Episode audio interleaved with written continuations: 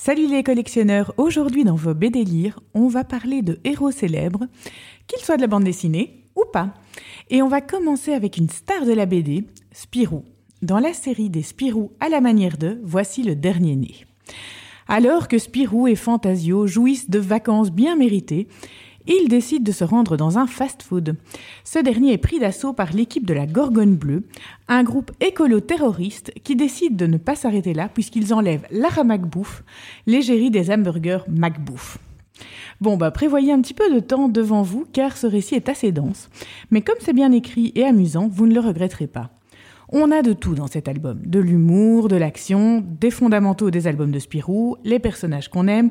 Bref, le tout est en plus sublimé par le dessin de Danny.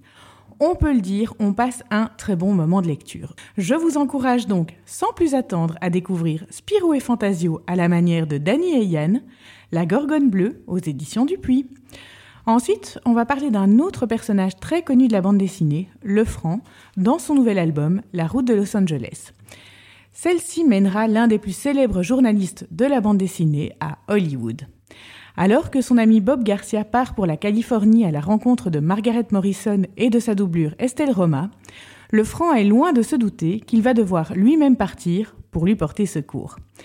Très verbeux et dessiné façon ligne claire, ce le franc reste dans la tradition avec un bon côté polar. Le cadre de l'âge d'or d'Hollywood est toujours plaisant et on se prend vite à s'évader dans cette histoire sympathique.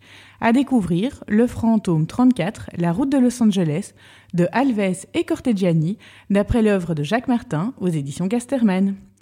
Ensuite, nous allons parler d'un autre héros, c'est de la littérature cette fois, Don Juan. Beau parleur, séducteur et rusé, Don Juan séduit les femmes ou les trompe pour arriver à ses fins. Le personnage est totalement détestable, mais on ne peut pas s'empêcher de l'aimer quand même. Après avoir séduit Donna Anna, en se substituant au promis de cette dernière, Don Juan s'apprête à aller commettre de nouveaux méfaits. Intéressante vision du personnage de Tirso de Molina qui inspira le Don Juan de Molière, L'album est agréable à lire, prenant et bien dessiné. Il vous promet un bon moment d'évasion, donc je vous encourage sans la moindre hésitation à découvrir Don Juan tome 1, L'abuseur de Séville, de Clotilde Bruno et Diego Audi aux éditions Glénat. Et enfin, je vais terminer avec un petit coup de cœur, Marie et les esprits. Nous connaissons tous la célèbre Marie Curie, qui a découvert avec son mari Pierre le radium et remporté plusieurs prix Nobel pour ses travaux scientifiques. Ce qui est nettement moins connu, c'est la passion pour le spiritisme du couple Curie. Enfant, Marie entendait des bruits de pas de sa mère décédée dans leur maison. Aussi, quand Langevin, élève de Pierre, leur propose de participer à une séance de spiritisme, le couple accepte sans hésitation.